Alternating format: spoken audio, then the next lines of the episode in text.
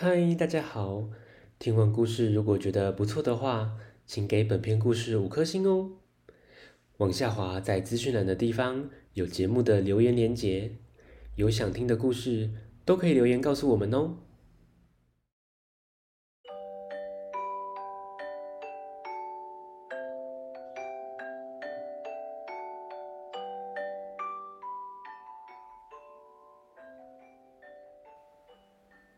来来来，听故事！欢迎收听大肚鱼说故事。大肚鱼要分享的是一只想当爸爸的熊。作者是来自德国的沃尔夫·埃尔布鲁赫，方素珍翻译，三之三文化出版。一只大熊从冬眠中醒过来，忽然觉得自己很寂寞。他决定养一个熊宝宝，但是他不知道怎么做才能当熊爸爸。后来呢？我们来听故事喽。春天来了。洞口的小树冒出了嫩嫩的绿芽，小鸟高兴地唱着歌捉虫子。大熊整整睡了一个冬天。这天，他醒来的时候，他伸伸懒腰，摸摸干瘪瘪的肚子，嗯，好饿，好饿，我要吃东西。大熊不停地找东西吃，吃啊吃啊，很快的，它又恢复以前胖嘟嘟的模样。在一个暖洋洋的下午，大熊懒懒地翘着脚躺在草地上，好无聊哦，都没人陪我。他想着想着，忽然。他好想当一只又高又壮的熊爸爸，可是怎样才能当熊爸爸呢？大熊想了很久，但怎么也想不出来。唉，好烦哦！第二天一大早，他鼓起了勇气，用力的对着森林大喊：“喂！”谁能告诉我，怎样才能有个小宝宝啊？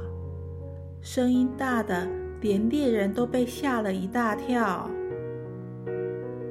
一只兔子突然跳到大熊面前，很惊讶的问：“什么？你真的不知道？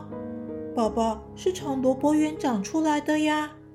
你仔细的找。”在两个萝卜中间，如果看到一对小耳朵从土里冒出来，把耳朵一拉，你的小宝宝就出来了。当然，拉的时候要特别特别的小心，慢慢的拉。说完，兔子就跳走了。虽然大熊不大相信，不过第二天一大早还是跑去萝卜园。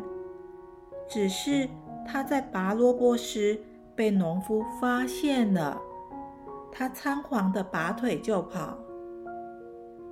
一只喜鹊听完大熊去拔萝卜的事情后，惊讶的说：“不对啦，你应该去找一颗蛋，蹲下来的好好孵它，就会孵出一个小宝宝了。”大熊觉得这个说法也有点奇怪。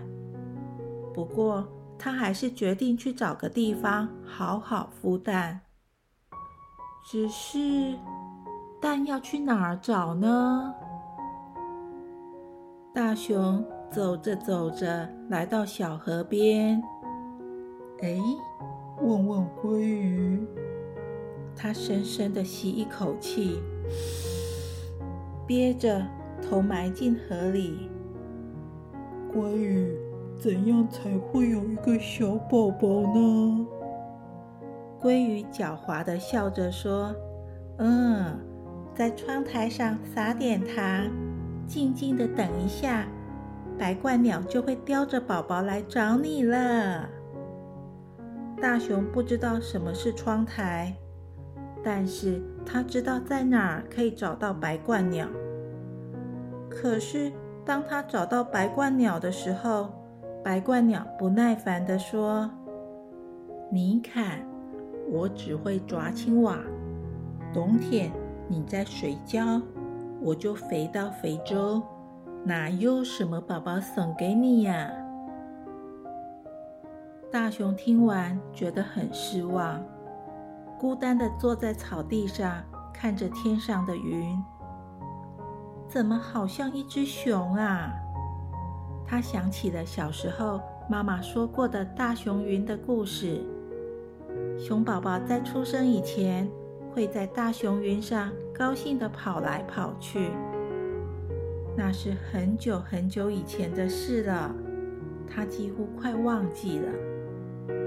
就在这时候，大熊听到了温柔的声音：“你真的想要一个宝宝吗？”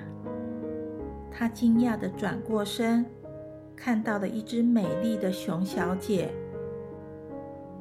大熊搔搔头问：“你怎么知道的？”“因为你一直看着大熊云啊。”你也听过大熊云的故事？熊小姐摇摇头，没听过。但是如果你愿意和我结婚，明年的春天，我们应该就会有个可爱的熊宝宝了。真的吗？大熊很高兴的跟在熊小姐后面。他们要赶快去找块干净柔软的草地，准备在那儿迎接他们可爱的宝宝。咦，小朋友，大熊终于遇到了一份温柔的爱，懂得他的寂寞，又愿意和他作伴。